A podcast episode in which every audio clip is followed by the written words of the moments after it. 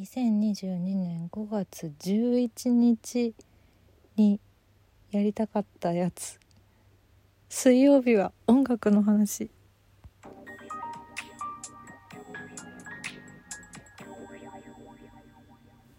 しまった。深夜の更新です。お休みの方もいらっしゃることでしょう。こんな時間に。ごめんなさいね。通知とか来ちゃったらほんとごめんなさいね。寝てね。平日ですからね。ゴールデンウィークが終わってちょっとねちょっとバタバタとしておりましてね曜日の感覚が薄れておりましたね。大変申し訳ない。話したいことはたくさんあったの。そうだ次の水曜日にこの話しようこの話しようっていろいろあってだから更新はしようと思って深夜に更新しております。ちょっと最近のですね私はですねこれ音楽とは何の関係もないんですけどあのー、頑張って1日1万歩歩くっていうのがちょっと最近のブームになっていまして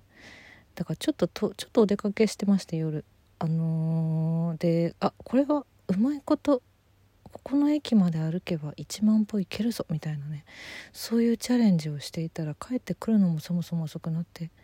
でご飯食べてすっかり忘れていた今の時間の更新です大変失礼しました。なんか本題に入るんだけれども。そうね。いろんな音楽音楽ニュースでああそうだこんなことがあこんなことがあいいいいニュース。私にとってすごいいいニュースみたいなのがすごいたくさんあった1週間で。えっとね。あアイナ・ジ・エンドさんの新曲が岡村康之さん作詞作曲じゃないですか。そんな最高の私にとって最高のコラボレーション。もう楽しみで仕方がない。今ねあの番組の宣伝 V でバックで流れてるのしか私まだ聞けてないのでちゃんとフルで聞けるのすごい楽しみにしてそんなニュースがあったりとかあと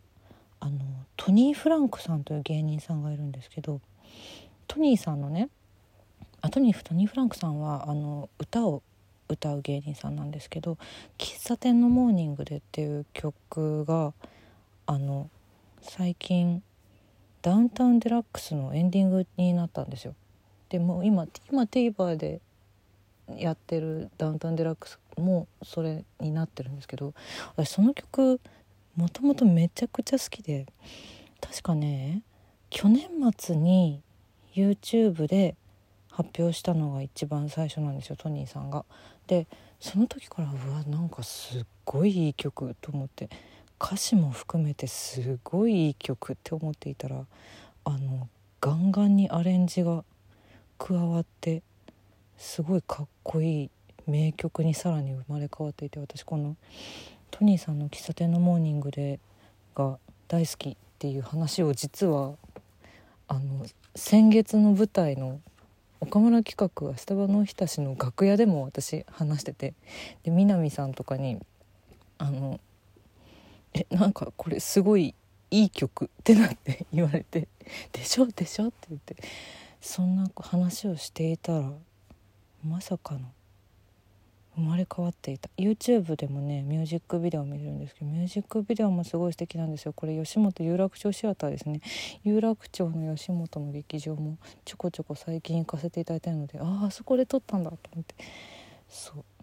これちょっとね聞いてほしいよ。うん。であの去年発表した方の大元の原点の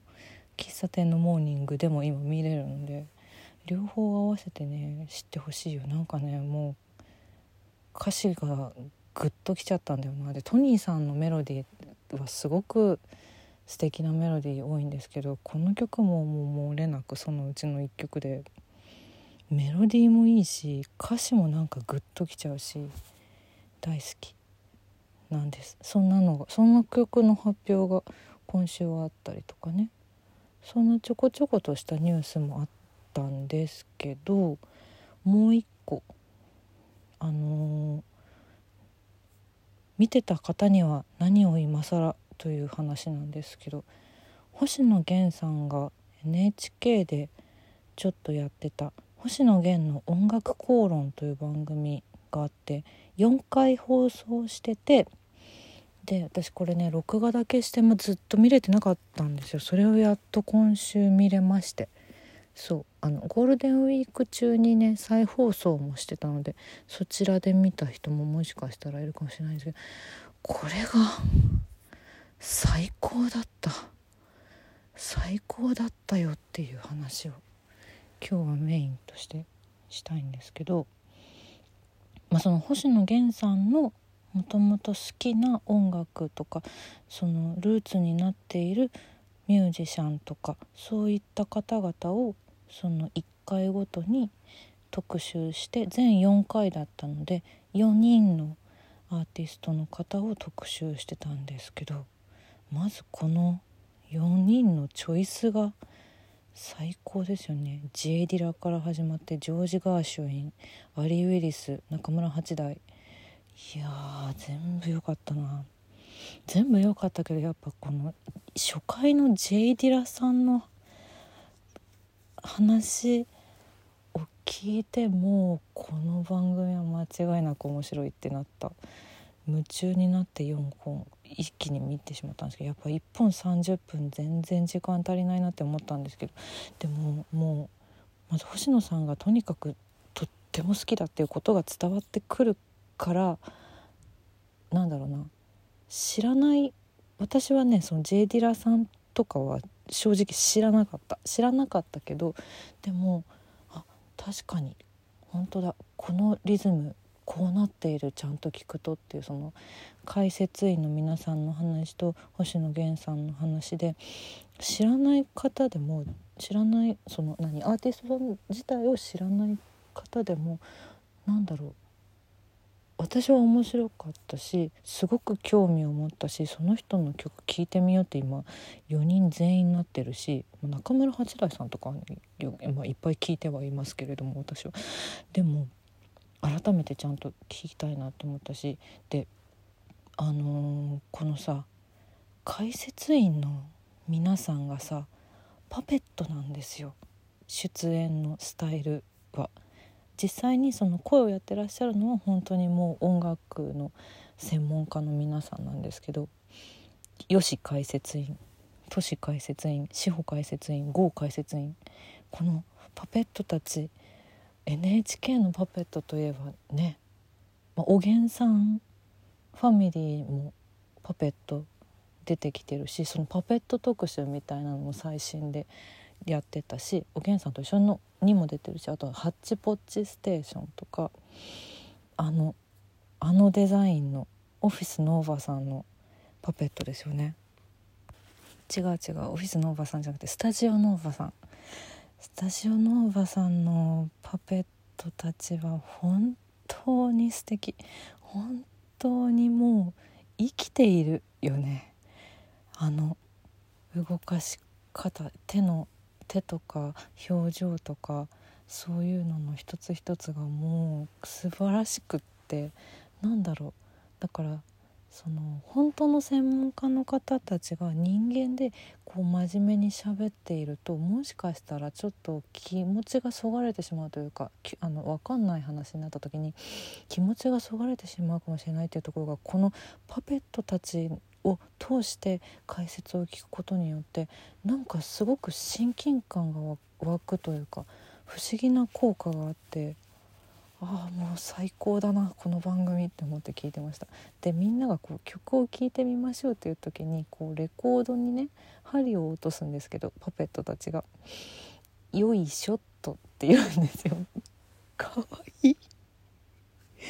かわいい。もう何から何まで可愛いあのよし解説員だけ髪の毛がちょっとキラキラしてるとかそういうねデザインを含めて私はすごい可愛くて大好きだなと思って。で話もめちゃくちゃ面白い。どの回も。いやすごい。めちゃくちゃまた NHK の音楽番組また一つ素晴らしい番組が増えましたね。うん。私はあのサカナクションの「シュガーシュガー」もそうだし古く古いもので言ったら亀田誠治さんの亀田音楽専門学校とかも大好きだったんですけどこの星野源さんの音楽講論もまたまたちょっと続編やってほしいですね。すぐにでも見たいですね。大好き。すごいいい番組だった。録画しといてよかった。本当に。その知らないアーティストの話をね私もここのラジオで絶対にしてると思うんですよ。全てのアーティスト知ってますなんて人私これ聞いてくださってる方いないと思ってるんですけどでもなんかその分かんなくてもいいから好きなんだってことが伝わったらいいなとかこれを好きであるっていう人がいるっていうことを知ってもらえたらいいなみたいなちょっとそういうおこがましいけれどもそういう思いがあってでなんとなくそういえばあんな話してたなとかあとそうだな。私がそのこの音楽口論の J ディラの回を聞いてた時に思ったのは私は J ディラという名前は知らなかったけれどもこの人たちに影響を受けているであろう音楽は聴いているなっていう気がしていて。例えば日本のアーティストさんでもさあれこのフレーズってビートルズじゃないってなったりとかね。クラシックじゃないってなったりとか。そういうその何て言うのかな。順序としては逆に聞くんだ。逆の順番でオリジナルよりも先にそういったアレンジされたものとかサンプリングされたもので知ってまあ、オリジナルも聞いてみようってなるみたいな。そういう経験がすごい私はたくさんあって。なんかこの番組もそういうきっかけにもなるし星野源さんがこんなに熱く話しているってとってもすごくいいアーティストさんなんだろうなってそれだけで思えるみたいなそれだけでもとってもいいことなんじゃないかななんて思ってました。深夜にこんな話でした